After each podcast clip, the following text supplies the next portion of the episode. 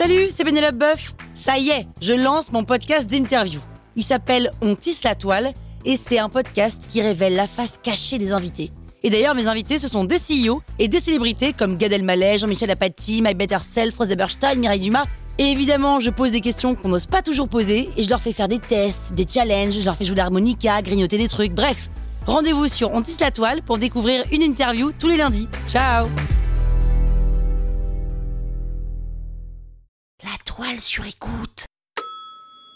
La chambre bleue de Suzanne Valadon. C'est un titre de série, ça, non?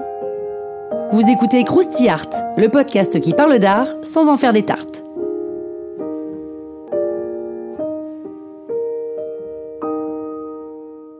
Jusqu'au XXe siècle à peu près, les femmes artistes sont généralement issues de familles d'artistes, sans quoi elles ne pourraient pas recevoir de formation puisque les écoles et les académies ne leur sont que rarement ouvertes, puisqu'elles sont des femmes. Suzanne Valadon, née en 1865, est une peintre autodidacte. Elle vient d'une famille très très modeste, sa mère est blanchisseuse, et elle se forme au contact des autres peintres. Alors il faut dire qu'elle vit à Montmartre, et comme à cette époque Montmartre c'est un peu the place to be pour la peinture, elle rencontre tout le monde. Elle est pote, muse, maîtresse modèle d'Auguste Renoir, de Toulouse-Lautrec, de Puvis de Chavannes, de Degas et même du musicien Eric Satie. Elle pose pour eux et elle en profite pour apprendre à peindre. Tout le monde est scotché par son talent, mais comme souvent, elle reste dans l'ombre de ces messieurs pendant de longues années.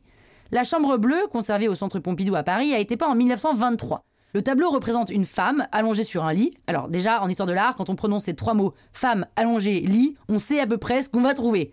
De la gonzesse à moitié à poil, étendue dans une pose alanguie, offerte, abandonnée, avec une mine surprise, coquine ou effarouchée. Qu'on pense à Boucher, qu'on pense à Titien, Manet et tous les autres, ça fait cinq siècles que ça dure. Avec Suzanne Valadon, on n'est pas du tout dans ce délire. La femme de la chambre bleue, comme par un pied de nez à ces cinq siècles d'histoire de la peinture, porte un joli pyjama rayé. Elle a la pose d'une odalisque ou d'une Vénus, mais d'une, elle est habillée, de deux, elle fume, ce qui est tout à fait inconvenant pour une femme à cette époque. Et de trois, elle a un cerveau. Et oui, on le sait parce qu'il y a un livre et une sorte de carnet à côté d'elle.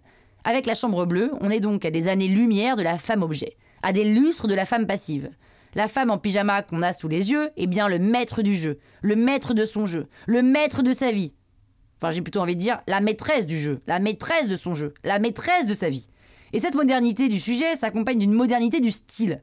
La peinture de Valadon est pleine d'audace. Elle utilise des couleurs vives et contrastées. Elle a un goût prononcé pour les motifs et les imprimés, ce qui donne à son travail un aspect tout à fait novateur. On a parfois vu dans cette femme de la chambre bleue un manifeste de la femme moderne, libre, indépendante de cœur et d'esprit. Enfin, l'égal des mecs, quoi. Voir, voir leur supérieur. Alors oui, Suzanne Valadon a été la maîtresse, la muse du tout Montmartre, mais c'est un peu comme si avec ce tableau, elle leur faisait un gros fuck à tous ces mecs qui ont dominé le game. Croustille, hein La toile sur écoute.